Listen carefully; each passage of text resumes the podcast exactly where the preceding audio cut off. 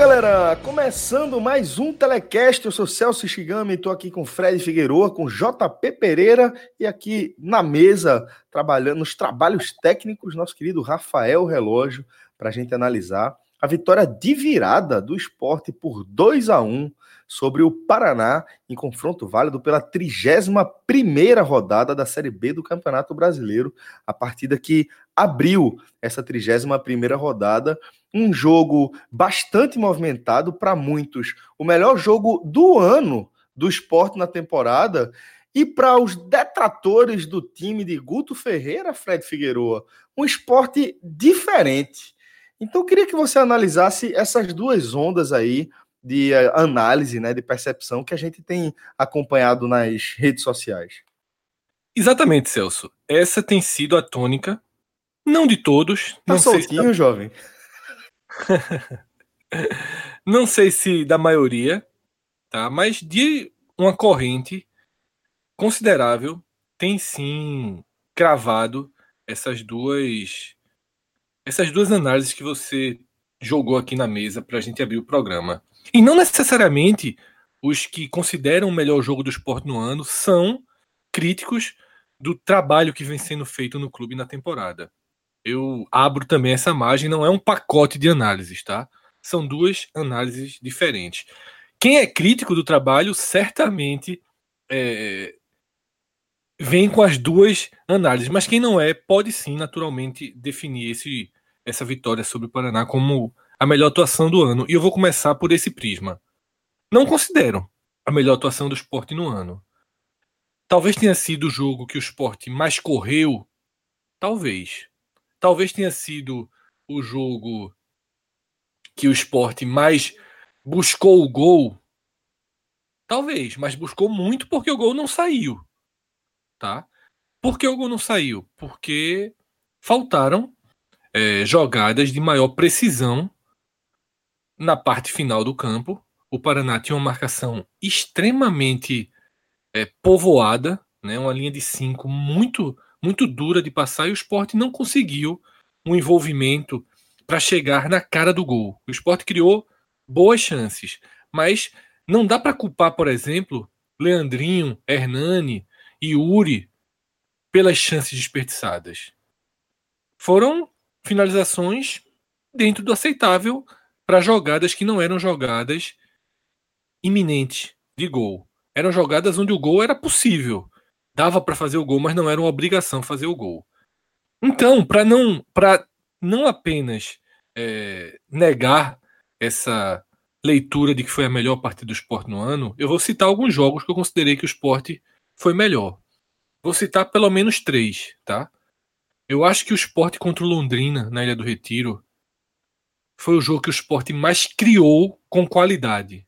Foi o jogo que o esporte mais teve facilidade de entrar na cara do goleiro. Sabe? O esporte fez 2 a 0 em três minutos cometeu um, um apagão, festival de erros que proporcionaram o 2 a 2 Já o jogo caminhando para uma reta final, o time colocou a bola debaixo do braço, bateu o centro e criou mais um, um punhado de chances. Foram três, quatro, cinco chances até sair o terceiro gol e continuou e poderia ter feito outros. Então, para mim, o esporte contra o Londrina na ilha foi um time muito mais criativo, muito mais eficiente nessa criação de jogadas. Eu acho que ainda era com Samir, inclusive. E nos dois jogos contra o Bragantino. Para mim, o esporte foi muito bem nas duas partidas contra o Bragantino. E aí tem um acréscimo. Quando você está indo bem contra o Bragantino, você está indo bem no campo inteiro. Você está tendo que colocar seu sistema defensivo para marcar um time do porte do seu. Um time com poder ofensivo maior até que o seu. Tem mais gols no campeonato do que o esporte. É, mas eu considero que no final das contas é do mesmo porte técnico, é, ofensivo. Então, para mim, nessas três partidas, o esporte ele foi melhor do que nesse jogo contra o Paraná. O que aconteceu nesse jogo do Paraná? E aí entrando na questão de foi diferente em comparação com que jogos a gente vai afirmar que o esporte foi diferente. Em comparação com as últimas duas partidas na ilha, que foram vitórias seguras contra São Bento e Cuiabá, sim, bem diferente. Bem diferente. Foi diferente desses do jogo contra o Bragantino, que o Sport venceu por 2 a 1 no finalzinho, saindo gol. Não foi diferente. Não foi diferente. Foi diferente do segundo tempo contra o Atlético Goianiense, porque no primeiro foi engolido. Né? Aí você não tem o que fazer. Você entra em campo, o outro time lhe dá um nó tá, tático e técnico. Mas aquele esporte do segundo tempo, em vontade, em criação de jogadas, foi diferente desse esporte contra o Paraná? Não foi. Eu já vi esse esporte contra o Paraná em outras situações. Agora, se o recorte for os últimos três jogos, os últimos cinco jogos, sim, foi um esporte diferente. E por que foi um esporte diferente? Guto Ferreira chegou no vestiário, juntou o time e disse: Que tal hoje a gente jogar tudo que a gente pode jogar? Vamos jogar. Vamos parar de jogar com o freio de mão puxado? Vamos correr todo mundo, galera. Vamos lá, rapaziada. Foi isso que ele fez? Claro que não foi. Por que foi diferente? Porque esse jogo já estava planejado para ser diferente há algum tempo. Foi diferente porque o próximo jogo do esporte é daqui a oito dias.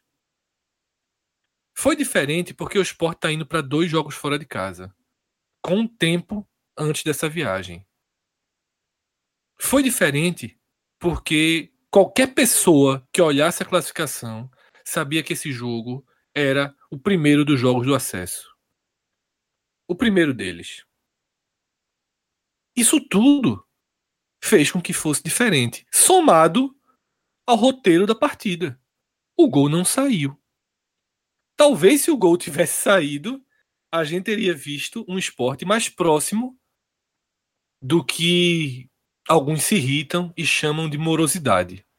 Mas ainda assim, esse diferente não foi diferente na forma com que a equipe trabalha a bola, na forma com que a equipe tenta criar suas jogadas.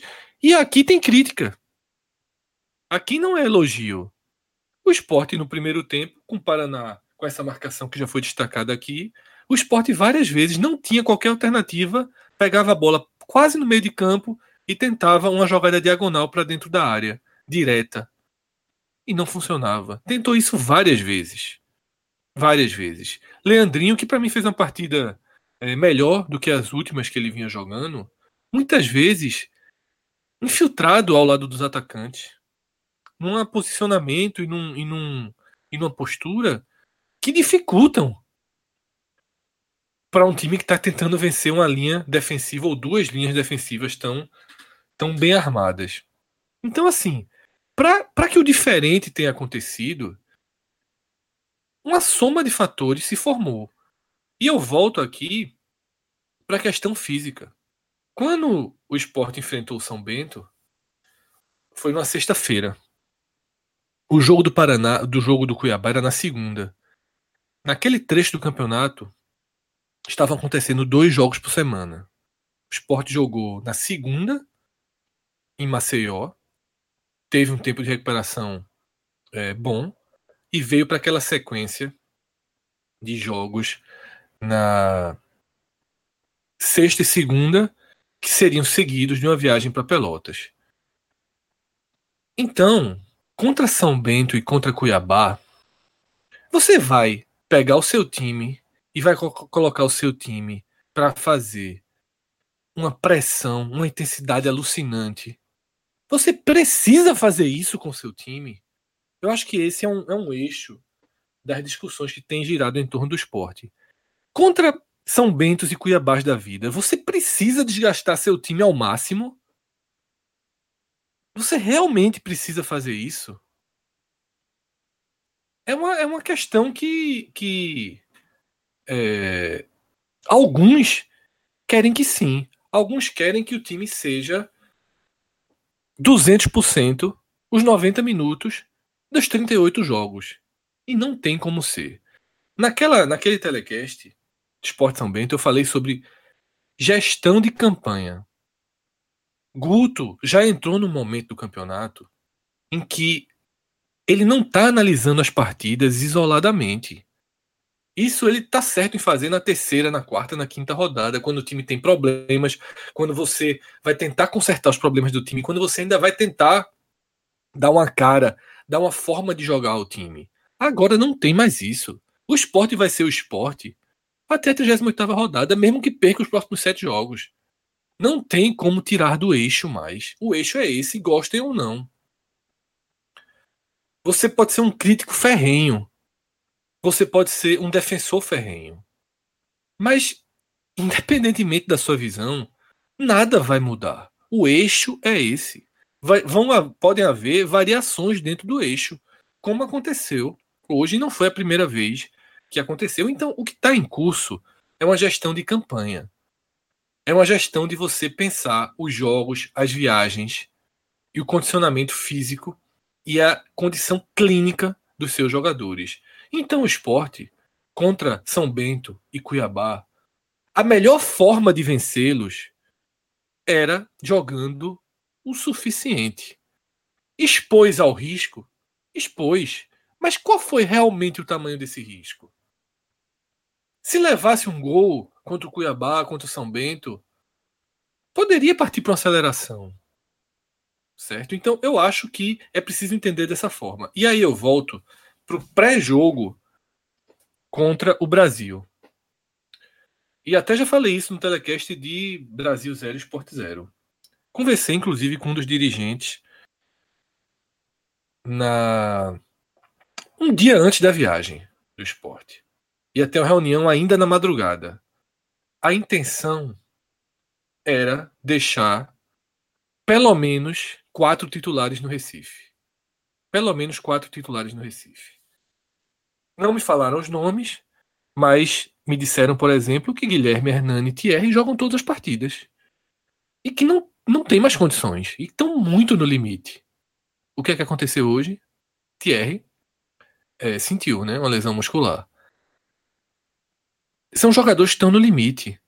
Esses jogadores não iriam para o jogo de Pelotas. Mas todo mundo vai lembrar, a 29 rodada foi pesada. O Sport ganhou do Cuiabá, mas todo mundo venceu. O Sport abriu a rodada também na segunda-feira. Então, entre segunda e terça-feira, todo mundo venceu, menos o Bragantino. E aí o Sport acabou tendo dois motivos. Os perseguidores todos mantiveram a diferença.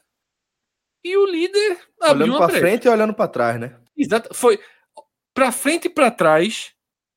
Os resultados obrigaram o esporte a ir com força máxima para uma viagem de mais de 11 horas, né? Para Pelotas, montou toda, já tem aquele esquema montado de parar em Porto Alegre, treinar em Porto Alegre.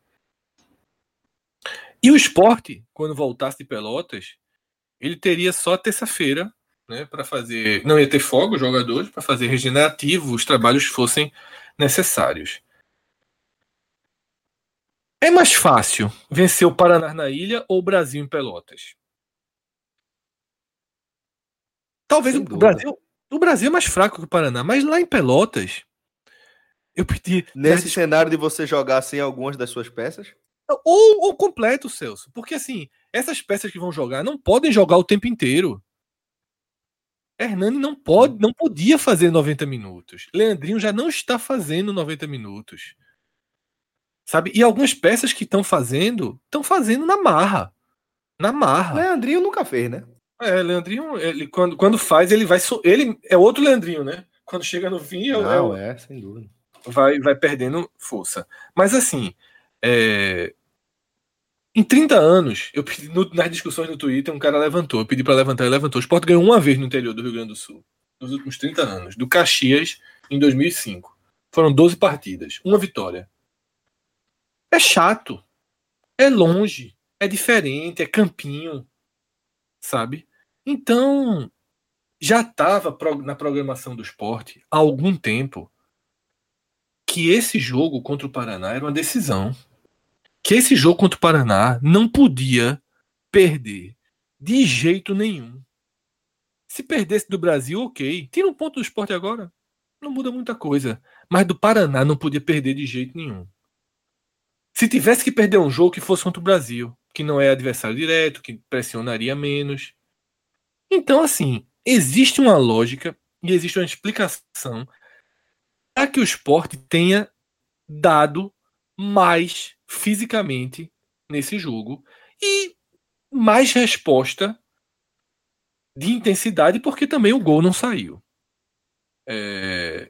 Dito isso, não precisa me aprofundar muito na atuação do esporte. JP vai trazer a leitura do jogo com mais detalhes. Porém, foi absolutamente é, senso comum que o esporte fez uma boa partida, que o esporte pressionou, que o esporte criou mais chances, ainda que não tenham sido chances no melhor estilo esporte, que é o time que faz os gols cara a cara, né? Mas eu só vou analisar esse jogo a partir dos minutos que antecederam o gol do Paraná.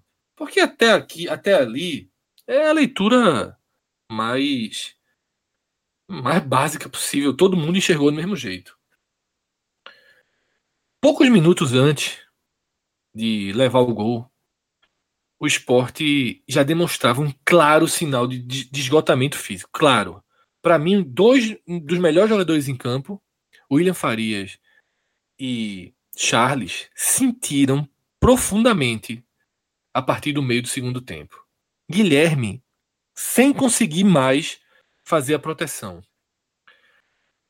E, sob intensos aplausos da torcida, o esporte tirou meio e colocou 0,1. Porque Leandrinho, que eu acho que fez uma boa partida, estava já muito desgastado.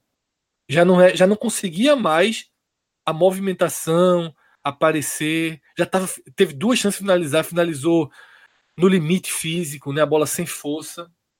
E aí entra Pedro Carmona, que se esconde do jogo de uma forma impressionante. Impressionante. Como Pedro Carmona, se Leandrinho estava ficando infiltrado, Pedro Carmona ficou dessa forma o tempo inteiro, levando Charles e, e o William Farias a se expor ainda mais. O Paraná começa a escapar. O Paraná começa a escapar. E vai chegando, e vai chegando, e cria um escanteio, cria dois e sai o gol. Né? Um dos grandes problemas do esporte na temporada. E um problema que Guto Ferreira não conseguiu corrigir plenamente o ano inteiro. Não é um trabalho perfeito. Tem erros. Tiveram erros mais graves durante o caminho. A marcação na bola aérea é um deles. É, não revi o gol, não sei se teve alguma falha individual. JP pode completar daqui a pouquinho isso. Mas o esporte leva o gol.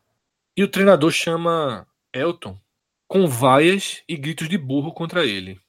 E era muita, era muita é, inocência até achar que ele tiraria Hernani, né? Com o time perdendo por 1 a 0 E ele repete exatamente a mesma substituição de Salvador quando o Sport perdia para Vitória por 2 a 0 que é tira o lateral direito, Norberto, e coloca é, Elton para você jogar com dois atacantes. Dessa vez com uma vantagem de você ter um, um cara como Yuri, né? Com mais vigor físico, um cara como Yuri é, é muito diferente de um Marcinho, que foi quem fez a ponta direita e precisou dar conta naquela partida depois de tirar Norberto.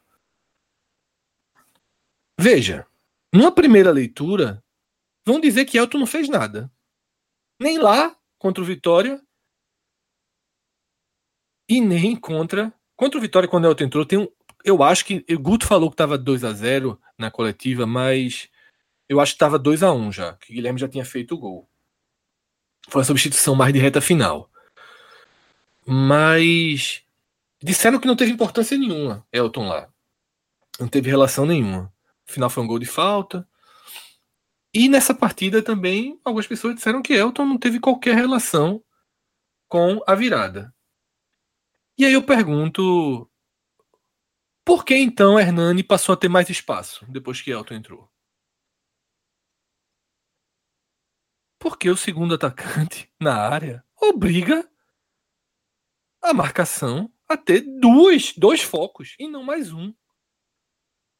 O simples fato, o simples podia ser Juninho, se Juninho guardasse a posição. Podia ser Mikael, que todo mundo quer ver colocado de todo jeito.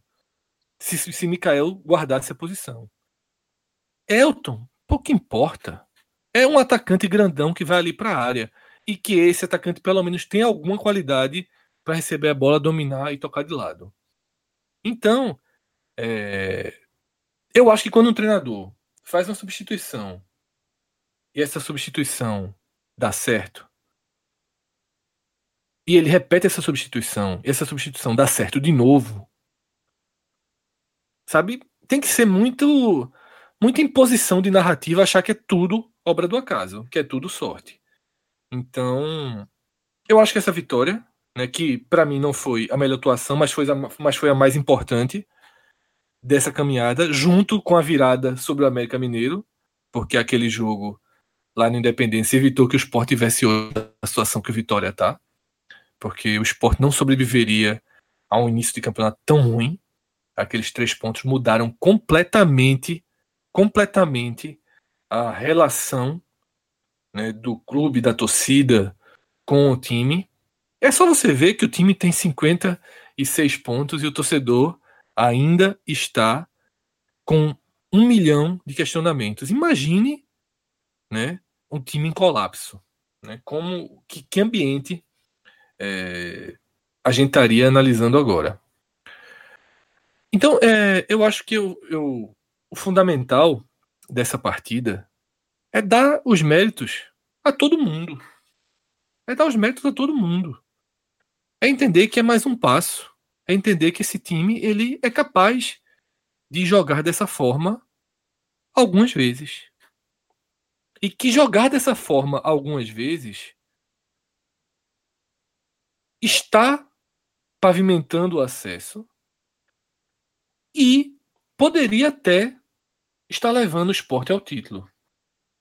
Por que o esporte está relativamente distante do título? Porque o Bragantino faz uma campanha de imposição. O Fortaleza de 2018, tratado por todos nós, por toda a imprensa brasileira, pelos torcedores do Fortaleza, como uma campanha de imposição de liderança de ponta a ponta. Nesse exato momento do campeonato, Fortaleza tinha 57 pontos. Um a mais que o esporte. Um. Então, o Bragantino está acima do Fortaleza. O Bragantino, pela qualidade técnica, pela frieza, por ter aberto uma margem de segurança muito cedo, isso faz com que ele jogue os jogos fora de casa, contra adversários mais fracos, de uma forma diferente, tá? Porque você já muito cedo tem 5, 6 pontos para o quinto colocado, você pode perder. Você não está brigando por aquele pontinho, né? aquele pontinho que tanto irrita alguns torcedores, mas que deram 14 pontos ao esporte. Poderia, os caras queriam que tivesse sido é, 28. Mas, enfim. É, o Bragantino teve uma imposição. E além do Bragantino, e além do Bragantino, o esporte não está brigando diretamente pelo título. Hoje está três pontos, mas tem um, complemento da rodada. Por quê? Cedeu alguns pontos, perdeu alguns pontos in, in, inexplicáveis, tá? Inexplicáveis. Ou até assim, explicáveis, mas pontos realmente perdidos. O esporte teve dois pênaltis em reta final de partida contra o Oeste e CRB fora de casa e perdeu os dois pênaltis. São quatro pontos. O esporte tinha uma vantagem sobre o Cuiabá a 27 segundos do fim, com a falta na quina da área, e o esporte cedeu esse empate. E na primeira rodada, o esporte tinha o jogo nas mãos, estava com a posse de bola e Hernani fingiu que sofreu uma falta, forçou a marcação de falta, o árbitro não marcou, a bola foi para a área e o Sport levou o gol também faltando 20 segundos para acabar a partida. Dois pênaltis perdidos e dois gols depois dos 20 segundos, quando você tem a posse de bola, são oito pontos. Coloca oito pontos aí que o Sport estaria brigando pelo título. E eu ainda cito mais dois momentos. As ausências de Sander, tá? Sander passou muito tempo fora Em parte dos jogos, o Sport não tinha nem outro lateral esquerdo. Aquelas partidas com Éder, com Prata, é muito diferente. Com Éder foram, foram horrorosas as partidas. Com Prata, ok, mas é muito diferente. É muito diferente do que você ter um dos esteios do time jogando. Então, foi um campeonato marcado por muitas lesões de Sander. Isso inibiu o esporte em parte do campeonato, inclusive no pior momento dele. E nesse pior momento, além da ausência de Sander, havia a insistência em Ronaldo. E eu me lembro, Celso, que no começo do ano, o mesmo, a mesma discussão que eu tenho agora com o Guto, não sei o que, eu tinha com o Ronaldo e Charles. O que tinha de gente dizendo que a gente endeusava Charles e desvalorizava Ronaldo, e que na verdade Ronaldo era muito melhor que Charles. O que tinha de gente dizendo isso? Mas. Eu não posso nem falar que eu queria que Hernani não tivesse no esporte. Eu ah, tenho. Pois é. Meu telhado é de vidro trincado já. Se Isso é só não, né? É, se o passarinho fizer cocô, quebra o meu telhado. Porque o melhor jogador do esporte da Série B. eu... Da temporada. Da temporada. Eu acho ele mais importante que Guilherme. Não, é... Eu não tenho nenhuma dúvida disso aí, não, Fred. Esse nenhuma. cara, eu combinei. Hernani, Hernani é muito mais regular que Guilherme, não, mas não tem muito nem mais. comparação. Ajuda muito mais, tanto lá na frente quanto lá atrás. Ele é o cara que mais corta a bola é, é, a era do esporte. Não tem nenhum jogador com a capacidade defensiva para bola aérea como ele. Nenhum, Exatamente. nenhum jogador é melhor que ele defensivamente na bola aérea. Celso. O que é um absurdo. Dezembro, janeiro, fevereiro, março, abril, maio. Eu acho que eu comecei a me calar só depois da Copa América. Demorou a me calar sobre Hernani. Ou seja, meu telhado é de vidro igual o seu que está ouvindo. Todo mundo erra. Todo mundo tem opiniões que levariam o esporte ao colapso. Eu, que, eu achei fantástico quando o esporte trouxe Michel Bastos no ano passado. Todo mundo tem. Todo mundo tem opiniões. Quem está lá dentro conduzindo é que tem a responsabilidade. E eu acho que quem tem a responsabilidade está fazendo sua parte. Pois bem, JP, então vamos lá, dar as boas-vindas aqui a você depois desse, dessa, desse desabafo quase de Fred Figueiredo, mas que certamente passa por muitos pontos relevantes e muitas polêmicas em torno dessa campanha do esporte na Série B. Mas falando especificamente do jogo, é, queria que você me respondesse também aquela pergunta original. Se você acha que viu um esporte diferente, como o Fred propôs, é, a partir de uma mudança é, tática, ou se foi uma é, circunstância do desenho da partida, do jogo em si. Fala Celso, é, depois desse monólogo de Fred aí, chega a minha o vez. O cara começa com torcida ao fundo, vice. Tu viu, velho? Tu viu? Parecia que tinha subido a placa. Foi então, então vou, vou, contextualizar aqui. Estou parecia Carmona parque... entrando, parecia Carmona entrando. Estou aqui, deve vazar algum áudio aí. Estou no Parque de Exposições do Cordeiro, são exatamente um minuto para meia-noite e o treino do Marinas acabou de acabar. Saí da ilha direto, vim direto para cá para o treino e aí a gente tá, tá aqui finalizando, encerrando, começando o podcast, né? Mas vamos Fred, embora pro jogo. Trouxe, trouxe uma vibe boa aí pro programa, pô. Marinho vamos tá embora. esse ano, grande campanha, eu tenho acompanhado. Invicto vamos embora pro... contra o Espectro. que riso desnecessário, jovem. A, a, turma, a turma tá trabalhando, jovem. Deixa, Deixa eu, quieto. Eu, eu, tenho certeza, eu tenho certeza que se esse título vier, Fred vai ouvir demais. O pior é que eu, eu tô torcendo pelo Marinas esse ano. Eu torci Deixa... Eu sempre torço. Eu hum. sempre torço. Naquele é, da arena. É por isso que a gente tem raiva, porque a gente torce e fica frustrado. É, exatamente. É uma, é uma, é uma. É uma. É tipo a turma faz com o Guto, assim, é pra descontar as frustrações. Mas, JP, vamos lá então, companheiro. Faça a sua análise e comece aí é... com essa resposta. Celso, eu vou já discordar de quem quem está falando sobre melhor atuação do, do Marins, do Marins, desculpa, do esporte no ano. É, não, não, não, não foi o que vi. Vi uma atuação tranquila, é, que o esporte realmente não sofreu tantos perigos durante, principalmente falando mais do primeiro tempo aqui nesse começo. É, o Sport foi um time que não sofreu muito perigo. O, o Paraná trouxe algumas coisas da, principalmente parte tática, e que eu via, eu vi Guto é, conseguir acertar, conseguir corrigir muito bem, e a gente vai trazendo ao longo do comentário, mas já abro dizendo isso, não concordo que foi a melhor atuação do esporte no ano, muito longe, acho que na verdade bem longe disso, vi algumas atuações bem melhores, mas também que não foi uma atuação ruim, não foi uma atuação coletiva ruim, é, a gente tem, tem alguns pontos, mesmo como o Fred já falou, Carmona, entrada de Carmona. O primeiro tempo de Leandrinho, achei o primeiro tempo muito abaixo. E aí foi aquele primeiro tempo que no intervalo eu já abri a escalação procurando quem é que tinha no banco, se tinha Ian, se tinha Léo Arthur, se tinha Carmona. Mas é, no começo do jogo, Celso, já na escalação do Paraná, algo me chamou a atenção, porque o Paraná promoveu a estreia do zagueiro Fabrício, a dupla titular vinha sendo composta com o Leandro Almeida e o Fabrício fez sua estreia.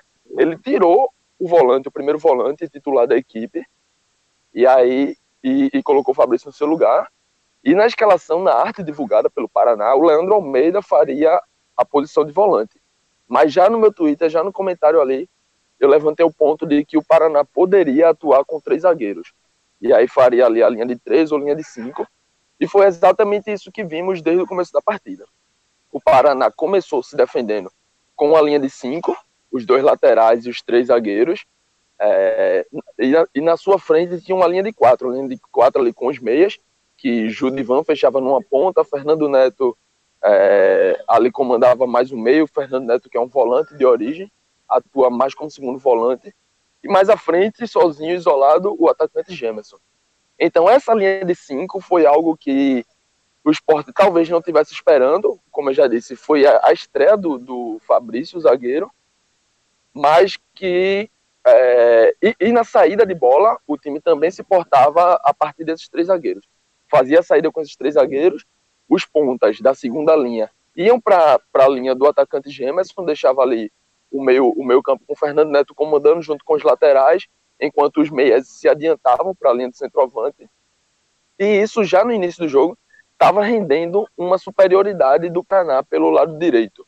O Edeciola, que é um lateral de muita força, é um, é um, cara já bastante rodado, um cara aí dos seus 35, 36 anos, mas que tem muita força física, é, tem uma chegada no ataque muito grande, e o Éder estava conseguindo chegar livre, né, na linha de quatro do esporte, ali, a linha de Sander, ele entrava muito pelo lado de Sander, porque o Sander vinha para o meio para marcar o atacante e deixava o corredor livre para Éder.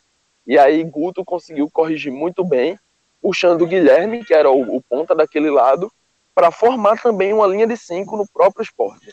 Não a linha, não a linha propriamente de cinco, mas uma ali Guilherme fazendo como se fosse uma marcação mais individual nesses avanços do Éder.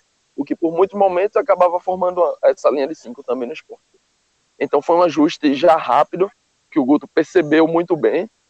E, e foi até engraçado porque por volta dos 30 minutos, Guto ele inverte as pontas, então ele joga é, o Guilherme para a ponta direita, traz o Yuri, Yuri para a ponta esquerda. E aí acontece na frente dele uma bola que é invertida. O Edeciola domina de peito, mas foi um domínio muito forte. E ele já dominou, a bola já entrou na área e, e, e foi adiantada, sobrou para o Luan Poli. Ele conseguiu recuperar mas o Guto ficou bem satisfeito mesmo, porque o que Guilherme vinha fazendo muito bem, acompanhando o, o Éder, o Yuri, na hora que, já na hora que teve essa alteração, essa troca de lado, o Yuri não conseguiu fazer, não sei se não estava atento, não sei se não estava sabendo, mas foi exatamente nesse momento que o, o Paraná quase conseguia, quase construía uma chance ali, que o Éder dominou errado e desperdiçou. Mas fora isso, é, defensivamente, não, o esporte não sofreu tantos aperreios. O, o Paraná tentou forçar um pouquinho pelo lado esquerdo, pelo lado de Norberto, mas o Yuri, que jogou ali na maior parte do tempo, esteve muito, muito bem na partida, muito atento nessa parte defensiva, e aí é uma diferença gritante que a gente vê para o Marquinhos, ele que, que entrou, foi a única alteração da última partida, né, entrou no lugar do Marquinhos. Gritante, a gente um, gritante, uma diferença gritante, diferença gritante, assim não tem, não tem muito nem o que discutir. Quem viu os outros jogos de Marquinhos titular, quem achou que ele foi bem ou quem achou que ele foi mal, e viu o Yuri hoje, mesmo quem achou que Marquinhos foi bem, não tem como dizer que, que ele pedir Marquinhos de volta à titularidade. É, é tranquilamente essa vaga de Yuri. seja pelo que ele faz na parte ofensiva, seja pelo, que, pelo acréscimo que ele dá, ainda maior na fase defensiva.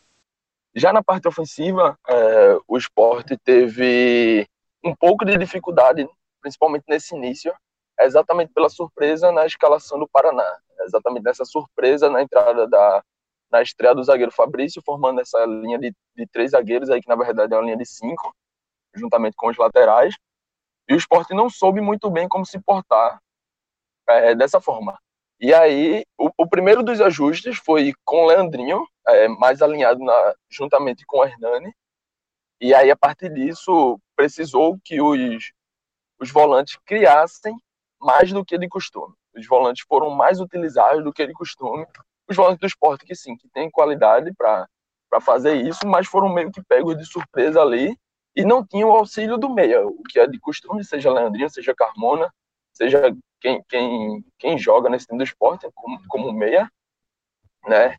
É, porque ele exatamente estava tentando infiltrar na, na linha de defesa do Paraná, mas acabou que se tornou um time monótono, porque o Leandrinho não, não ele não tem a, a, falando muito da parte física, ele é um jogador um pouco mais baixo, um jogador um pouco mais magro, então ele não é o cara ideal para disputar dentro da área com, com os jogadores do, do Paraná, né, os, os zagueiros do Paraná, e aí o esporte passou a perder o meio campo, passou a perder aquele jogador que quebra linhas ali, aquele jogador que, que força alguma coisa mais por dentro, começou a forçar muito pelas, pelas laterais, é, a partir de Norberto do lado direito, Norberto juntamente com Yuri, Yuri, Norberto, na minha opinião, não fez a melhor das suas partidas, mas a torcida, eu assisti o jogo ali da frontal, a torcida tava, achei que pegou excessivamente no pé dele.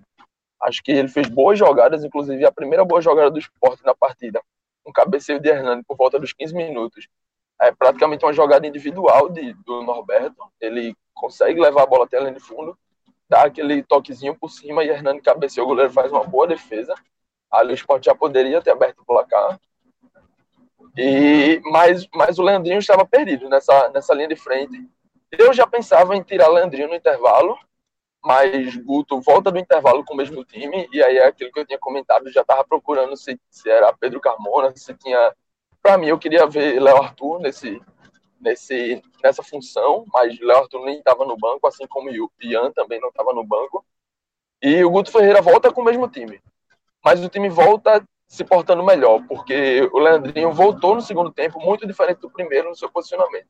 Ele passou a buscar a bola mais no meio campo, passou a criar mais, e com o Leandrinho saindo um pouco mais da área, ele conseguiu puxar um zagueiro junto com ele. Então, o Hernani passou a ser anulado contra dois zagueiros, mas o Leandrinho conseguiu trabalhar um pouco mais fora. Ele abria essa bola para os pontas, tanto para Yuri quanto para Guilherme. E quando a bola voltava, é, ela sobrava no pé do Leandrinho na entrada da área. E aí, Leandrinho, com 12 minutos de jogo, já tinha três finalizações, sendo uma delas na trave, que quase também, mais uma vez, abriu o placar. Então a gente vê que o esporte, mesmo num dia que não foi tão criativo, num dia em que teve um pouco de dificuldade de encaixar contra a marcação do Paraná no primeiro tempo, conseguiu criar chances, seja com o Hernani, seja com as finalizações de Leandro pouco mais à frente, é, o time segue arriscando algumas bolas de fora da área. E aí o Guto opta por tirar Leandrinho, que já estava cansa, bem cansado na parte física. Eu ali não estava gostando tanto da partida de Guilherme. Talvez estivesse esperando a saída do Guilherme, porque é exatamente por causa desse crescimento de Leandrinho. Mas ele optou por tirar Leandrinho e coloca Pedro Carmona, que, ao contrário do crescimento que Leandrinho vinha tendo no segundo tempo, ele voltou a fazer o que é, Pedro Carmona entrou e voltou a fazer o que Leandrinho estava fazendo no primeiro. Está mais escondido da partida, está ali na linha do centroavante e voltou a, a dar uma acomodação natural para a linha de defesa do Paraná. E aí o Paraná começa a chegar, como o Fred já muito bem falou, começa a achar bolas paradas, mais uma vez, não oferecia tantas tantas é, não dava, não oferecia muita dificuldade à linha do esporte, mas começou a conseguir algumas bolas paradas, tanto em falta perto da área quanto em escanteio. E aí entra mais uma vez é, o que o esporte já vem sofrendo desde muito tempo: bola parada defensiva. mais uma vez, como eu já tinha comentado no último telecast do jogo contra o Cuiabá, Guto Ferreira, ele fez algumas alterações na forma de marcar nessa bola parada, mas que hoje é, a bola entrou ali na zona do Kleberson, que tinha entrado no segundo tempo no lugar do machucado Thierry, e a bola foi cabeceada exatamente na zona em que o Kleberson deveria estar marcando, deveria ter cortado a bola. Não necessariamente foi um, um erro, uma falha individual, acho que a gente não dá para condenar Kleberson, mas talvez ele pudesse ter reagido um pouco melhor na jogada, ter entendido um pouco mais, mas é, é, o, é o reserva entrando ali, dificilmente ele treinou essa coordenação, essa a forma como a linha se movimenta, dificilmente ele treinou isso com o time que ele estava em campo, porque já que ele é do time reserva, provável, provavelmente ele tenha feito isso marcando, marcando o time titular. É, é um pouco mais difícil até de julgar essa, essa questão. Mas o que acontece é que a bola foi na zona dele, o Paraná abre o placar, e ali eu, eu tive um, um misto de, de reações naquele momento, porque eu não sabia como o esporte ia reagir, né? a gente não, não, não sabia o que esperar do esporte, mas ao mesmo tempo o esporte é um time que funciona melhor sob pressão. Então, ao mesmo tempo em que bate a frustração no torcedor, ao mesmo tempo que o torcedor fica chateado, é, vem à tona a melhor forma com que o esporte joga, que é difícil até de entender, um time que quando tem superioridade tem mais dificuldade do que quando está pressionado, e aí o esporte começa a, a, atacar melhor, Guilherme passou a entrar mais no jogo, passou a dialogar melhor com Sander, e aí vem a substituição que Guto Ferreira tinha feito lá em Salvador, que para mim, é, eu tinha discordado um pouquinho de Fred, a gente tinha até conversado isso pessoalmente, até não sei se a gente conversou no ar, mas eu achei que naquele momento ali, contra o Vitória, a substituição de Elton não, não fez tanta, não foi tão eficaz, mas hoje ela foi. E foi porque permitiu com que Hernani saísse um pouco mais da área e aí, e foi exatamente o que aconteceu. Foi daí que partiu essa virada dos pés de Hernani, sendo um gol de fora da área, de um belíssimo chute, e o segundo gol, mais um chute de fora da área em que o goleiro dá o um rebote e Guilherme com muito oportunismo aproveita. Então, foi assim que eu vi essa partida, foi assim que eu vi essas me, é, mexidas, essas mudanças mais na parte tática. E aí, trago de volta para Celso para a gente partir para as análises individuais. Isso, sequência da análise aí, a gente vai para os destaques individuais. A gente tem reforçado aqui sempre que a gente pode, né? Aquela campanha é, que o pessoal da Clínica Horto vem promovendo em torno de uma reflexão que principalmente o público masculino é, passe a ter sobre a forma como encara a sua própria saúde, né? Aquela coisa de o homem sempre empurrar é, suas questões relacionadas à própria saúde com a barriga, né? Vai deixando para lá, vai se medicando é, de forma indiscriminada e de forma irresponsável. Muitas vezes isso acaba tendo um custo a médio e longo prazo, né? Seja por conta da sua atividade profissional, ficar muito tempo sentado, é, seja dirigindo ou em frente a um computador, ou qualquer outra atividade que acabe é, exigindo é, um tipo de, de esforço repetitivo que leve você a desenvolver inflamações nas suas articulações, é, ou por conta da atividade é, de fim de semana que você escolhe, né? Atividade física, você é atleta de fim de semana que corre, que joga bola, que joga tênis, que acaba convivendo de vez em quando com lesões e não tratando de forma apropriada. Importante parar para refletir sobre isso e buscar sempre uma opinião de um especialista que possa te encaminhar para um diagnóstico preciso, um tratamento também adequado e, se necessário for, a recuperação com a equipe de fisioterapeutas que também estão absolutamente capacitados para tratar é, de qualquer problema de ordem traumatológica ou ortopédica. Então, é um time que está completamente afinado também com a equipe de médicos da Clínica Horto. Fica a dica aí para vocês, inclusive, de seguirem a Clínica Horto no Instagram, é Clínica Horto com TH, tudo junto, tá? Quando vai ser, você vai receber aí uma série de dicas que vão fazer a diferença no seu dia a dia. Clínica Horto, lá no Instagram, galera. Agora, Fred, é, vamos seguir aqui com a escolha dos destaques né, dessa partida, os destaques individuais dessa virada do esporte sobre o Paraná. Celso Hernani Brocador, naturalmente, sem qualquer. Que sapatada, hein, velho? Exatamente, o cara que definiu o jogo, né? Além de já mais uma vez estar fazendo uma partida de extrema entrega, assim como foi no jogo contra o Brasil, conseguindo ganhar as bolas, fazer o pivô, distribuir a bola, fazer a sua parte. Inclusive, é, teve uma chance, uma bola que recebeu na área, rolou muito bem para Leandrinho. Eu acho que Hernando fez uma partida muito inteligente e depois resolveu o jogo. A verdade é que ele resolveu o jogo. Né? Um Pô, chute... não, não, é qualquer um que acerta um chute daquele com a perna trocada, não. É muita confiança. Muita, muita confiança. Chutaço, depois acertou outro chute que gera o rebote e Guilherme faz o gol. Então, assim, a partir de Hernani é...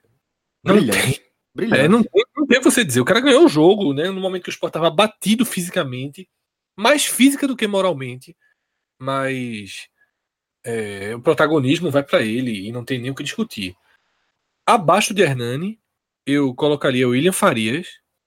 Eu acho que foi um distribuidor de jogadas é, extremamente inteligente, tá? esforçadíssimo e muito inteligente também na contenção de jogadas, fazendo faltas quando era preciso.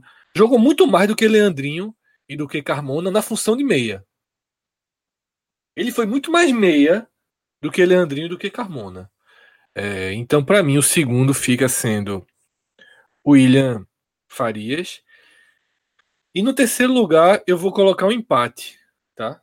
Entre Charles, por ser, por ter feito mais uma partida de Charles, né? Para mim, o, o é, não é o melhor jogador do esporte na Série B, porque Hernani tem esse protagonismo, Guilherme tem um protagonismo mas é o jogador que eu mais teria certeza de permanência no eventual acesso.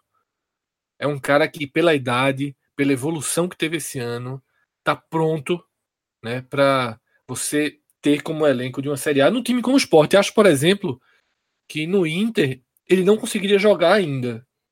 Tá? Pela concorrência pesada que sempre tem. Fizesse um jogo ruim, teria que perder a posição.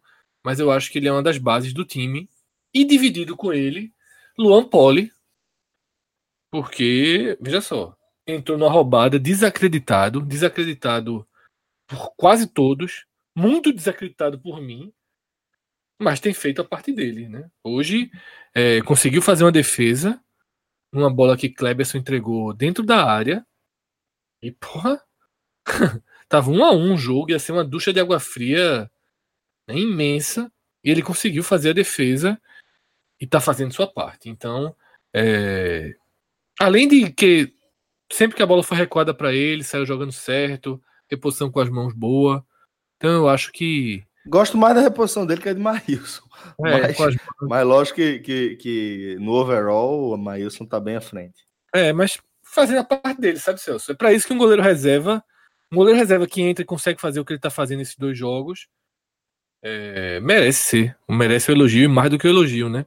Da, no jogo passado eu coloquei ele proporcionalmente, né, como primeiro colocado, como melhor em campo e deixei muito claro, se fosse Maílson fazendo as mesmas coisas, eu não citaria. É o cenário verdade, de pressão, não, né?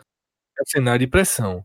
Mas hoje essa terceira posição dele, não, essa terceira posição dele é, lógico que ainda conta um pouco o cenário de pressão, mas eu acho que ele foi muito importante também, apesar de pouquíssimo acionado.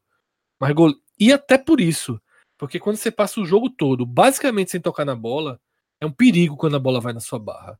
E ele conseguiu fazer uma defesa que permitiu a vitória. E você, JP, quem foram os destaques positivos do esporte aí? Hernani, não tem nem como fugir disso. Achei que se, se o Sport tivesse perdido por 1 a 0 do jeito que o Paraná fez o gol, o jogo tivesse terminado ali daquele jeito, Hernani para mim teria sido o melhor, porque mais uma vez se doou quando a bola chegou nele, conseguiu dar sequência às jogadas, é, teve um bom cabeceio ali no, no, começo do jogo, no primeiro tempo, que o goleiro salvou.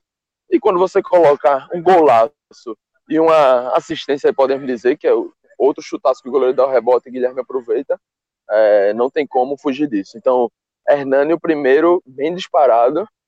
E segundo colocado, é, gostei muito da, dos, elogi, dos, elogios de Fred, a, a, a, dupla de volantes, mas gostei mais de Charles do que de William. Achei que o William também fez uma ótima partida.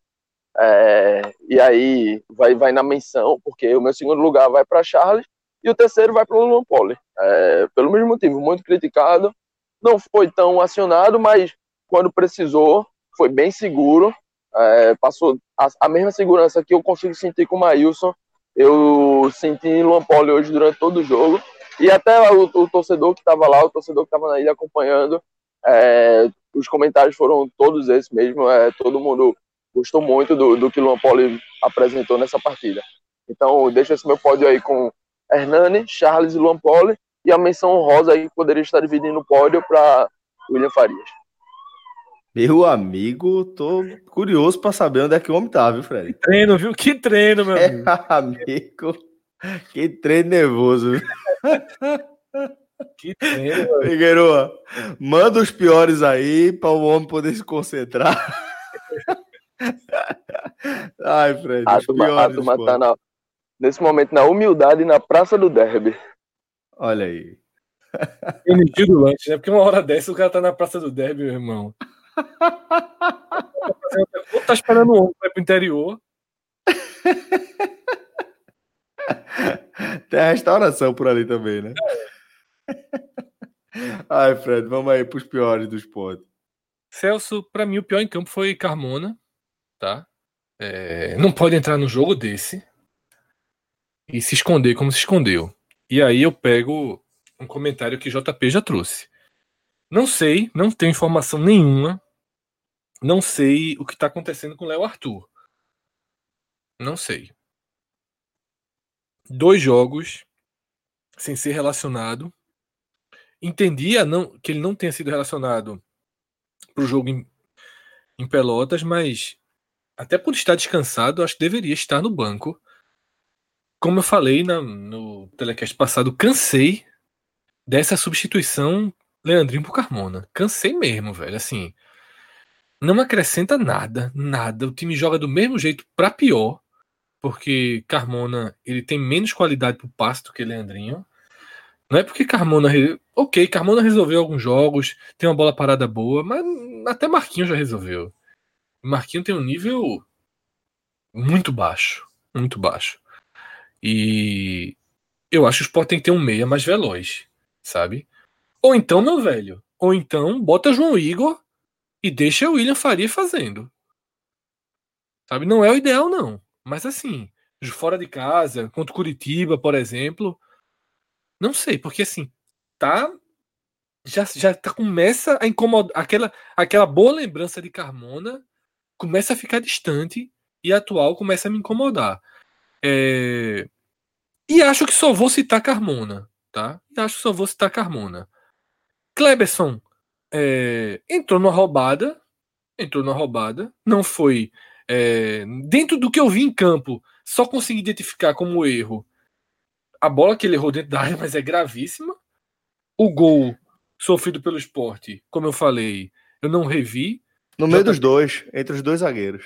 É, JP trouxe aí uma crítica a ele. Então, obviamente, Kleberson não teve uma atuação positiva, mas numa roubada, é, não vou aqui condená-lo. E Leandrinho, eu acho que ele foi médio, tá? No final das contas, eu acho que ele foi médio. Como ele vinha muito mal nas últimas entradas dele, talvez eu esteja. Esse médio seja até uma visão positiva minha tá? Mas eu achei ele melhor do que nas últimas partidas, mas ali, né, na conta, tanto que eu tô citando ele aqui no contexto dos piores, mas sem querer cravá-lo no contexto dos piores.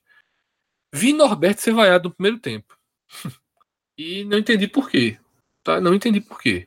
Acho que fez uma partida normal, uma partida do Norberto. É aquilo que, assim. É, é, é, é, é a imaginação, é a o que na verdade. Por que as pessoas vão ao Norberto?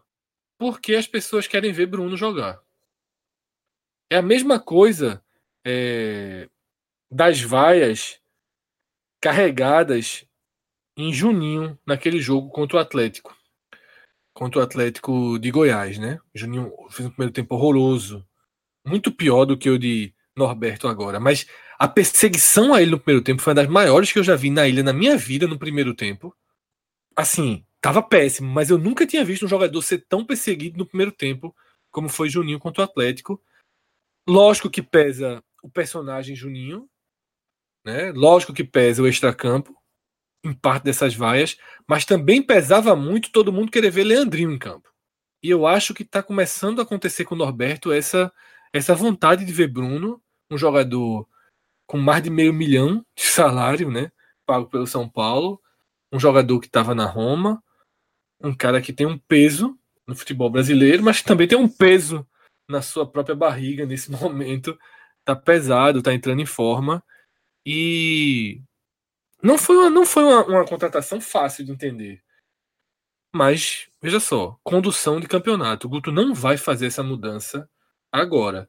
Não vai fazer, a não ser que Bruno realmente tenha uma imposição nos treinos que obrigue a fazer. Mas eu não não esperaria. Então, eu acho que de certa forma as vaias para Norberto foram muito mais pelo desejo de ver um jogador de ponta, digamos assim, do futebol brasileiro entrando. O cara não entrou um segundo ainda no campeonato, do que realmente algo efetivamente que Norberto tivesse mal em campo. JP, Pedro Carmona? Pedro Carmona, pior da partida, é, entrou no momento em que Leandrinho vinha crescendo e voltou a fazer o time cair de produção.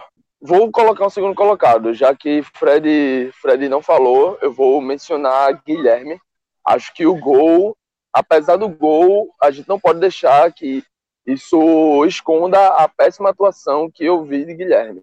Lógico, estava muito cansado fisicamente, já no final do jogo estava sentindo muito a parte física, eu até estranhei ele tá ali naquele já no final do jogo, conseguir dar aquele pique, chegar na área e fazer o gol mas ainda bem que conseguiu, porque estava muito cansado mesmo, mas fez uma partida como um todo muito ruim, dialogou muito mal com o Sander, o lado esquerdo do esporte, que é um lado que vem sendo o lado forte, o lado que vem sendo produtivo do esporte, nessa partida não, não funcionou como vem funcionando, muito por causa de Guilherme. Achei que Sander fez uma boa partida, não se tem dos melhores, mas achei que fez sim uma boa partida, inclusive jogo comemorativo, jogo de número 100, mas Guilherme eu não gostei e não poderia deixar de mencionar. Kleberson entrou, mas concordo com o Fred. Não, eu não coloco a falha dele no gol. Ele participou ali, foi perto dele a bola. Poderia ter reagido melhor, mas não acho que achei que foi falha dele. Foi falha mais uma vez de todo um conjunto. É, então vou, vou deixar esses dois para hoje, porque acho que, que são suficientes, são é o que é necessário. Elton também entrou, foi pouco produtivo, pegou pouco na bola, mas a gente já mencionou da função dele, deu a liberdade para Hernani poder sair, e foi disso que saíram os gols, disso aí que saiu a virada, e aí fiz com esses dois. Pedro Carmona, muito mal. Leandrinho também fez um primeiro tempo muito abaixo, não gostei do primeiro tempo de jeito nenhum do Leandrinho, mesmo com a bola na trave, mas o segundo tempo ele cresceu de uma forma que eu que me fez tirar ele dos piores. Então fechou aí com Pedro Carmona e Guilherme. Fred, esse jogo somente abriu a 31 rodada, e assim, quando o seu time abre vencendo, né? Abre a rodada vencendo, é, não significa que você vai assistir o resto da rodada completamente tranquilo. Na verdade, vem aí as contas é, para que seu time alcance o objetivo, no caso do esporte. Esporte, óbvio que está perseguindo o acesso ainda, mas ainda tem é, é, essa meta de buscar o título da edição 2019 da Série B. É, Fred, então eu queria que, que a gente fizesse aqui um acompanhamento de como estão aí as odds de cada jogo desses nove que estão faltando para a gente fechar a 31 rodada lá no Esporte da Sorte, ao mesmo tempo em que a gente faz o torcer por quem. Esse é o nome do programa, Fred. Para a gente definir aí o que é que é melhor para o esporte para a gente fechar aí uma rodada perfeita para os rubro-negros. Vamos lá, Celso, tá? Vamos lá, porque de fato é... o esporte fez a parte dele, certo? O esporte já garante as diferenças que tinha em relação aos seus concorrentes e pode terminar essa rodada com a margem maior. Aliás, veja só, vai terminar essa rodada com a margem maior porque temos o confronto Atlético e América Mineiro. E esse, inclusive, eu diria que vai ser o jogo chave, tá? Desse torcer por quem que a gente está fazendo aqui dentro do telecast. Mas é sexta esse jogo, né? Sexta-feira. Mas vamos dia a dia, tá? O, e complementando o que você falou, Celso, quando o cara ganha o jogo abrindo a rodada, o cara assiste os nove jogos. 1,9. Trincado. Trincado. Trincado, trincado. Primeiro, O cara não assiste a brinca. É, ninguém, não veja só, só não, a turma não assiste a brinca. Podcast Experience, quanto mais 31 rodada de Série B. Tu é doido. Nervosismo. Vai, vai na vera, mas vamos lá, tá? Nessa quinta-feira já tem dois jogos, um com interesse extremamente direto e outro que nesse momento do campeonato eu já posso chamar de interesse indireto, tá? Primeiro CRB e Botafogo. Sexto, no caso do Botafogo, e oitavo colocado se enfrentando em Maceió. O Sport tem 56 pontos. Buraco negro aí ou. Não, sempre, sempre, né? O, Uhum. o empate do buraco negro, sempre. Mas se tiver que ter um vencedor, se tiver que ter um vencedor, eu considero que mesmo o Botafogo vencendo e ficando a nove pontos do esporte, eu acho mais interessante para o complemento das outras rodadas essa vitória do Botafogo. Por quê? Porque na sexta-feira da semana seguinte, na 32ª rodada, o Botafogo recebe o Curitiba. Então, um Botafogo Manter o Botafogo vivo, né? bem vivo, mobilizadíssimo, tá? Aí o Botafogo na 34ª rodada recebe o Bragantino. Para quem tem expectativa de ver um esporte ainda campeão, tá? Algo que eu não que eu não compactuo, digamos assim, mas se tiver a brecha que, que se lute por esse título, então também tem esse jogo interessante. Eu acho que, que estrategicamente seria bom ter o Botafogo vivo por mais algumas rodadas. Ainda que na matemática seja pior para o esporte essa vitória, mas eu só considero que o Botafogo tem chance de subir na visão dos times que estão fora do G5, digamos assim, né, que vai até o América. Para esses times, o esporte não é mais adversário. O Botafogo, o CRB, o Operário, eles Exato. ainda acreditam que podem subir. Mas eles acreditam que eles podem subir na última vaga, torcendo aí para o Atlético Goianiense seguir em queda, para o Curitiba travar. Então, por isso E na- dificilmente o próprio Botafogo alcança o esporte, né, Fred? Bota- por, isso que, por isso que eu não considero mais adversário do esporte. Não estou dizendo que ele está eliminado. Teria que tirar um ponto por rodada, basicamente, né? Ele está vivo no contexto De de, luta pelo acesso. da quarta vaga. Uhum. Pode até ser que o esporte seja quarto e ele quinto. Mas eu realmente não acredito que o Botafogo ultrapasse o esporte. Certo? É, O desempenho de ponto do Botafogo o campeonato inteiro gira em torno de 50%, Celso. E eu já tenho essa tese.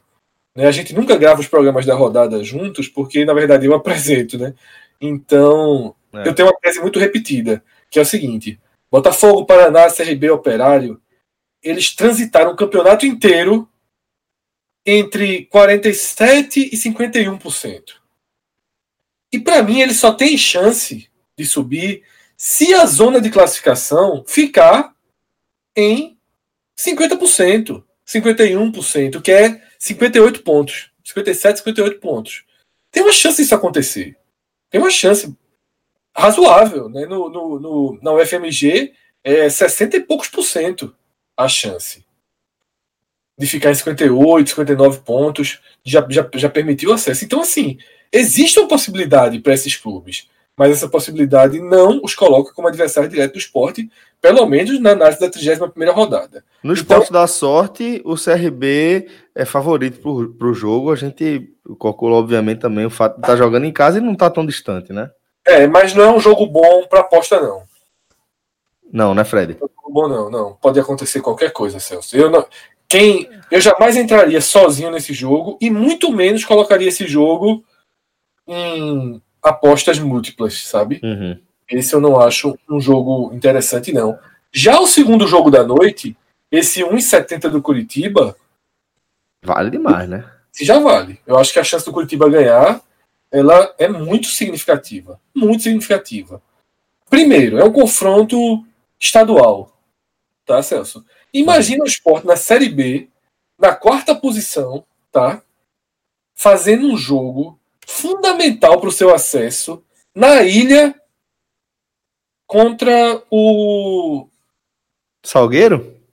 Vamos lá, Salgueiro! Vamos lá, Salgueiro! É que tem que pensar um que, que já disputou mais recentemente a Série B, né? Salgueiro, Salgueiro. É porque eu nem sei se o Operário é o quinto time do. Porque eu considero que o ah. Salgueiro pelo menos o quinto time, né? Entendi. Do, de Pernambuco. Mas ok, tá na Série B, né? Uhum. Disputaria com Londrina essa condição de quinto time nesse momento. Certo. Então, é, o Salgueiro, o esporte seria, teria um favoritismo absoluto. Sem dúvida. Sem dúvida. Absoluto, né? absoluto. De contexto, de confiança, de imagem de camisa ao longo dos anos. É diferente de ser um jogo contra o Botafogo de São Paulo, por exemplo, né? Que respeita menos o Curitiba. Então é um jogo muito complicado para imaginar que o Operário vai conseguir resistir. Então, em termos de aposta, acho uma ótima aposta no Curitiba. 1,7, né? É, você coloca 10 reais, ganha 17, né? Se, se fizer essa aposta.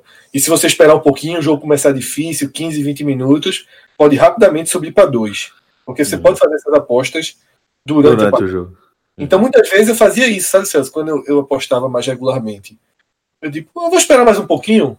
Se o jogo começar bem, o Curitiba apertando, o gol sem sair, a cada cinco minutos essa odd vai, vai aumentando um pouquinho.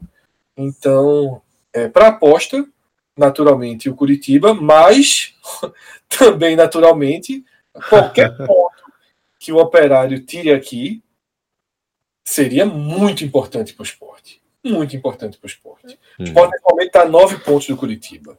Imagina terminar oito, por exemplo, um empatezinho.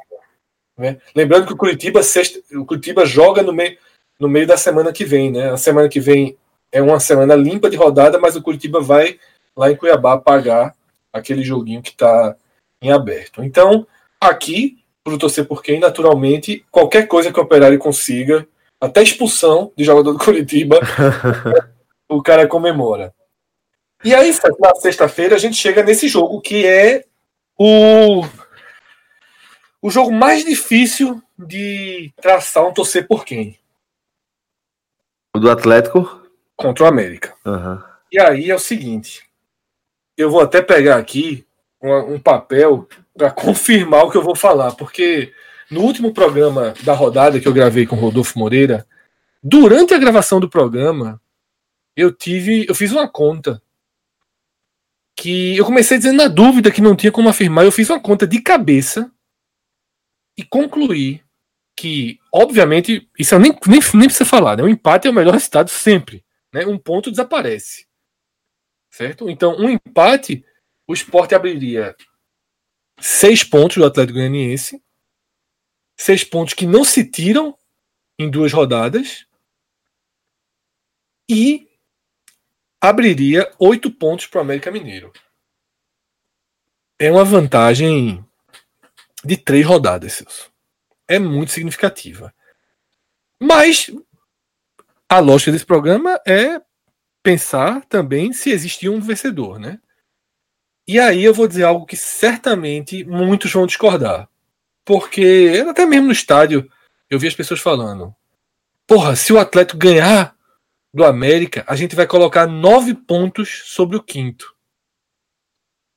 De fato, de fato, nove pontos sobre o quinto, faltando sete rodadas para tirar para tirar é muito difícil. Mas mas se der América, o esporte fica a sete pontos do Atlético Goianiense. Como é que se tira sete pontos, Celso?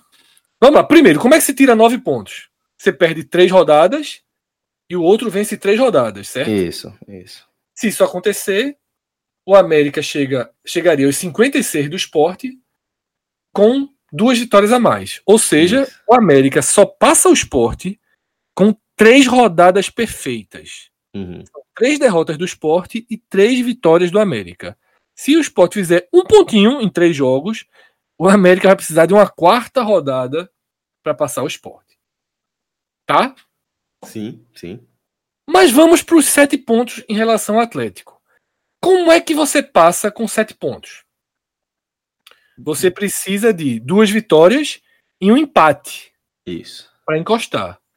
Porém, se o Atlético conseguir isso e o Sport perder as três, o Atlético empata, empata com o Sport em, ponto, número de vitórias. Em número de vitórias. E hoje ele tem um saldo de sete a menos que o Sport. Ele teria que tirar esse saldo também. Que tira, acabaria tirando, acabaria tirando de forma natural, né? Porque é o esporte toma, tomando pelo menos um gol de saldo também negativo. Aí né? o esporte cairia para 14 e ele teria que fazer aí é, uma conta suficiente para passar o esporte. Certo. Ou seja, Celso, no Bojo, ele precisa de três vitórias também. Também. Porque também. ele teria duas rodadas para tirar. Porque assim, um é 0 a 0 então ele não anda em uma. Então ele uhum. teria que estar aí dando duas porradas. Ele vai dar uma porrada no América? Então, assim, é, na verdade, já estou contando que ele perdeu do América, Celso. Ou seja, já não vai ser sete, vai ser pelo menos oito. Isso, exatamente. Ele perdendo o América. Então ele teria que, em dois jogos, e três, dos, três derrotas do esporte e duas vitórias dele, tirar oito gols de saldo. Não sei se tira. Tá? Não sei uhum. se tira. É um time que tem 13 gols a menos que o esporte no campeonato. Marcados. Como não existe resultado de dois pontos, Celso, os nove para o América, no final das contas, são basicamente a mesma diferença dos sete para o Atlético. Nove é quase sete. Sim. E aí você tem um time que está voando no campeonato e um que não vence a cinco jogos, que está em estado de crise. É melhor ter três rodadas para um time em ascensão ou três rodadas para um time em declínio? Para mim é melhor ter três rodadas para um time em declínio. E vendo os jogos imediatos, tá? Depois do duelo em Goiânia, o América vai para dois jogos em casa contra a Ponte e contra o Paraná. Tendência de vitória do América razoável, ou seja, mesmo que ele perca esse jogo, ele tem uma tendência de seis pontos nas rodadas seguintes. Enquanto o Atlético, ele tem Operário fora e Londrina em casa. Não é uma tendência de seis pontos. Pode até ser uma tendência de quatro pontos. Mas não são seis. Então, na dividida aqui, Celso, contrariando a matemática direta, eu sou empate e na segunda opção eu sou América Mineiro, por incrível que pareça. Tá? Polêmico, mas. Eu... Rapaz. Veja, Fred, é porque é, eu confio em você nessa para essas contas aí, como não confio em ninguém, né? Tô, tô seguindo aí o seu conselho e tô imaginando que você tá é, vendo algo que eu não tô vendo ainda, porque por mim já tem que sair matando essa turma todinha. Mas para mim é isso. Sete do Atlético para mim vale mais do que nove do América. Por tabela, por quantidade de jogos em casa, tá? Uhum. Teria sete para o Atlético, sendo que o Atlético só teria mais três jogos em casa e um deles com o esporte. É, um deles verdade. Com o eu, eu tô fechado aí. Pois bem, então vamos seguindo aqui, Fred. Vamos seguir analisando aqui a tabela. É, na tá sexta-feira. Jogo, Celso, nem pensar, né? Jogo. Para apostar nesse jogo, nem pensar. Ah, aqui não, né? Não, que não, não. desse, desse já, mesma justificativa, né? Só se o cara quiser dar um tiro no América, porque tá pagando 3,75. E tem uma boa chance, né? É tão boa imprevisível, né? Boa chance. Boa chance. Não, era, não era pra ter essa diferença, não. Uhum. É, era jogo pra estar tá tudo igual aí. Todo mundo com a mesma, com a mesma ordem. Não vejo favoritismo nenhum do Atlético, como o esporte da sorte, ele coloca favoritismo do Atlético. Pois é. Enfim, eu não vejo esse favoritismo, não. Então, existe uma aposta, assim, interessante pro, pro América. Eu não faria, mas hum, dinheirinho sobrando, dezinho, dá para ir. É. Fred, é, esse jogo que fecha sexta-feira aí, é, obviamente que é a turma fechada com o Vila Nova em relação. Liberado, liberado. Nessa rodada estão liberados. A turma do grupo é puta comigo, vice. É mesmo, é? É puta comigo. Porque eu dou muito esporro dos caras, velho. Na, nas últimas rodadas, o Bragantino tava jogando na mesma hora da, da, do Curitiba e todo mundo secando o Bragantino e o Curitiba fazendo gol. Disse, olha aí vocês, porra, desperdiçando energia. Mas essa rodada tá liberado. Jogo sozinho, 9 e meia. Então... Esse, Vila Nova, esse Vila Nova pagando 8,5. Bota não. bota não, bota não, bota Só torça. Só torça. Concentra energia, né? Concentra energia e, e, e poupa dinheiro. Fred, é, lembrei agora do Barcelona, pô. Vamos lá agora pro sábado, Fred. Só não me fodeu o Mark Belucci na vida. Fred, esse sábado. Um dia eu ganhei muito dinheiro com o Belucci. No próximo, no próximo programa me peça para contar. Foi um carnaval. Carnaval. Ah, já sei. Aí a, a, turma, a turma tava esquecida, pô. Não tinha ninguém secando o homem, pô. Não, pelo contrário, foi na derrota. Foi mesmo, foi. Depois me peça, eu vou contar hoje não. Ah, vou contar no próximo comercial do Esporte da Sorte. Me peça para contar o sábado de carnaval em que Belucci me quebrou e me salvou. Porra, agora eu tô curioso, velho. Tô curioso. No Vai ter que contar. Vou contar. Então vamos lá. É, vamos fechar aqui a análise dessa 31 primeira rodada. No sábado a gente ainda tem São Bento e Guarani, Figueirense e Criciúma e Brasil de Pelotas e Cuiabá. Celso, esses três jogos do sábado, tá? Assim como outro jogo que a gente pulou, que é o jogo do Londrina contra o Oeste na sexta, esses, essas quatro partidas elas devem ser analisadas basicamente sobre um prisma, que é manter vivo os adversários dos adversários diretos, né? Quanto mais disputa tiver em jogo, melhor para um time que tem 56 pontos. Tá? Quanto mais dificuldade esses times puderem trazer nas rodadas seguintes, melhor. Não fiz aqui tá, um aprofundamento de como, como estão as tabelas desses times. Mas o que eu vou dizer de forma é, mais direta é que seria melhor o Figueirense vencer o Criciúma, para o Figueirense acochar o Vitória, para o Figueirense apertar o Oeste, sabe? pro Figueirense apertar Londrina. Aí a, a, classificação já deixa isso claro, né? Exatamente. Por quê? Porque já já eh, você vê que eu falei, tem um Atlético e Londrina, tá? Então tem jogos chaves aí. E essa vitória do Figueirense sobre o Criciúma, porque o Sport pega o Criciúma na volta das, das duas viagens, né? Uhum. Depois de pegar Guarani e Curitiba, o Sport pega o Criciúma. E o Criciúma, para mim, é o pior time do campeonato. Então, eu não vejo como o Criciúma ganhar de ninguém, por exemplo. Ganhou do esporte. É um dos três times que ganhou do esporte esse ano. Mas ele é muito fraco. Então, assim, eu não sei como tá a tabela dele, mas se tiver um Criciúma. Historicamente, o Criciúma dá muita dor de cabeça pro esporte. Pô. É, se tiver um Criciúma. Eu tô vendo aqui a tabela dele, até onde eu tô indo, nem tem confronto direto com os outros. Tem com o próprio esporte.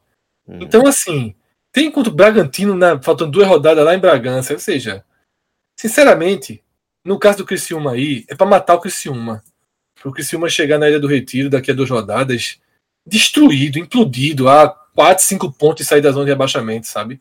Uhum. Então é melhor Figueirense aí. É o jogo que eu aponto de forma mais direta um, um vencedor.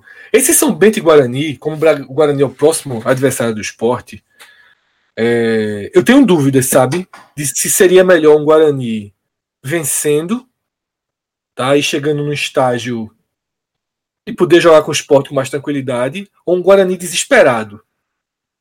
Tenho, tenho dúvidas e não, não vou. Como eu não estudei o resto da tabela do Guarani, eu não vou dar um pitaco aqui, não. tá? Se ele tiver calmo, e se o esporte quiser um empate, tem um risco do jogo pegar, seguir um, um, um caminho parecido do jogo de Pelotas, em que os dois times aceitariam muito bem o empate. Eu gosto. Eu gosto da ideia. Então, deixa aí um pouquinho aberto essa possibilidade de, de ter um Guarani mais tranquilo. E no jogo Brasil e Cuiabá, aí é 100% Cuiabá. Porque o Cuiabá, se ganha esse jogo, ele vai com alguma, alguma esperança para o duelo atrasado contra o Curitiba. Sobretudo se o Curitiba é, perder pontos contra o Operário, né? Uma soma aí. Mas acredito muito pouco. Mas era bom ter o, o Cuiabá mais vivo, o mais vivo possível, porque o Cuiabá, sim, tem alguns confrontos importantes né, para esse contexto. Por exemplo, o jogo, o Cuiabá, depois desse jogo do Brasil, ele pega Curitiba e Bragantino, velho. É muito difícil imaginar que o Cuiabá vai ganhar três jogos, né? Mas uhum. uns empatezinhos aí já, já ajudariam o esporte nas duas frentes dele. Né? Seja a frente de confirmar o acesso, ou na frente, mas muito mais improvável, de ultrapassar o Bragantino. Fred, esse Figueirense aí, pegando o pior time do campeonato, jogando em casa, pagando 2.2, mesmo sendo um clássico, não vale não, cara, também. Eu ia, eu ia, eu ia. Né? Eu ia. Pagando 2.2, porra. Eu iria, eu iria. Muito melhor do que os 2.2 do Atlético contra o América, por exemplo. Uhum. Eu iria. Pois é, então fica a dica aí pra galera também, né? O e agora. Do Brasil contra o Cuiabá tá bom também. O 255 do Brasil. Né? É o perigo é que o Brasil tá numa fase de que tá aceitando ir de ponto em ponto, sabe? Uhum. Salvar o acesso. Então corre o risco de o Brasil fazer um pouco do que fez contra o esporte. 30 do segundo tempo, tá bom. Tu não vai que eu não venho. E leva pois um pouco é. de caloria. E para fechar aqui é, essa, essa análise, Fred, Ponte e Vitória. O ideal aí é o empate. Domingo, 16 horas. Porra, e é. jogo com cara de Série A, né? Ponte e Vitória. É, Globo para Salvador, né? É verdade. Vitória precisa muito desse resultado, Celso. Muito, muito, muito, muito. Senão vai voltar para zona de rebaixamento. É, a não ser que o, que o Figueirense pipoque em casa, né? Então, Vitória precisa muito desse resultado. A Ponte também. A Ponte fecha a rodada. Ela, se tiver qualquer milagre aí, né, de uma derrota do Curitiba, ou mesmo o, o, o esse é, é muito difícil, assim, é no máximo Curitiba mesmo. É. Ou essa teoria que eu tenho de que o Atlético pararia no campeonato, né? Que o Atlético uhum. não vence jogos tal. Mas assim, a última chance da ponte é essa. A última da última da última para ganhar e chegar na situação que o Paraná tá. Vem com merda. Então, é. assim, é uma ponte semi-eliminada. Mas o Vitória tem muito jogo, muito jogo contra adversários é, que podem interessar o esporte. Tá? O Vitória, ele ainda enfrenta, por exemplo, na última rodada, o Vitória recebe em casa. O, esporte na, o Vitória, na penúltima rodada, pega o América, em Belo Horizonte, antepenúltima rodada. Na penúltima, pega o Operário, não importa tanto, e fecha contra o Curitiba em casa. Veja só. Putz. A última rodada, se o Vitória tiver precisando vencer o Curitiba, o Vitória é favorito, seja qual for o contexto. Seja qual for o contexto, até com juniores, porque é jogo para não cair, né? Sim. Mas é, é, um pensamento muito a longo prazo esse, tá? De manter o Vitória vivo, caso o esporte precise, porque os confrontos que mais interessam são na antepenúltima e última rodada. E se o esporte mantiver sua pisada, ele vai conseguir o acesso antes disso. Né? O esporte ele, ele faz uma campanha. Nesse momento é o melhor time do retorno, dependendo como for o estado de Atlético e América. Então aí, Celso, é uma faca de dois gumes, porque, por exemplo, a penúltima rodada do esporte, o último jogo do esporte em casa, é contra a Ponte Preta. Quanto mais acabada tiver a Ponte Preta, melhor. Sabe? O ideal é a Ponte Preta sim, já sim, eliminada, Roger de férias, tá ligado? Aquele, aquele, aquele misto de reserva e juniores que o Sport sempre tem no final do ano, né? Na Série A. Aquele, aquele pega na rua, velho. Não tem mais treinador, não tem mais. Treinador até vai ter, porque Kleina vai ficar pro ano que vem. Mas. Aquilo, o Roger disse: Ó, tô eliminado já, vou tirar férias.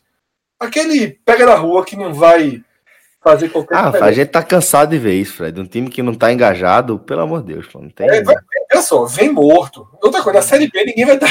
Não tem mala preta aí gigante pro é. Vitória, pro Ponte Preta chegar na ilha e, e, e, impor dificuldades. Então, assim, é, um, é uma carta da manga. É muito engraçado o torcedor do esporte, corretamente, Celso, tá fazendo as contas do acesso sem contar os dois últimos jogos. Eu acho interessante isso, sabe? Uhum. Mirar, mirar sete pontos, seis a sete pontos nas próximas cinco rodadas. É interessante isso. Melhor do que ficar se dando, se, se dando chance, né? É.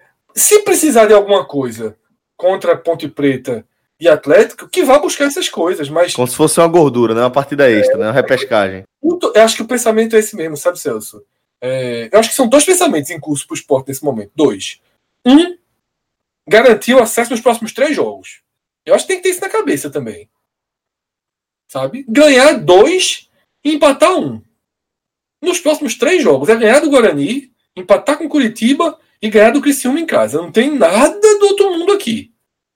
Ou mesmo perder um e ganhar duas. Porque 62 pontos, faltando quatro jogos, né? Acho que 62 pontos já dá, inclusive. Mas faltando quatro jogos, pô, com Vila Nova em casa, com ponto em casa, pois é. eliminada, vai vir um empatezinho pelo menos, né? Então, é, acho que essa conta é muito boa. São duas contas. É a conta de subir nas próximas três rodadas ou, no máximo, nas próximas cinco rodadas. Boa, boa. É? Então, esse que é, que é, o, é o eixo aí para o esporte seguir. Pois bem, Figueroa, valeu aí, meu irmão, a companhia. Espero que a galera também tenha curtido esse programa que teve esse plus aqui, né? A gente analisando o restante da rodada e já passando dicas. Não tem nada que a turma peça que a gente não faça. Tirando concordar. um forte abraço a todos, senhores. Até a próxima. Tchau, tchau. Abraço. Tchau, tchau.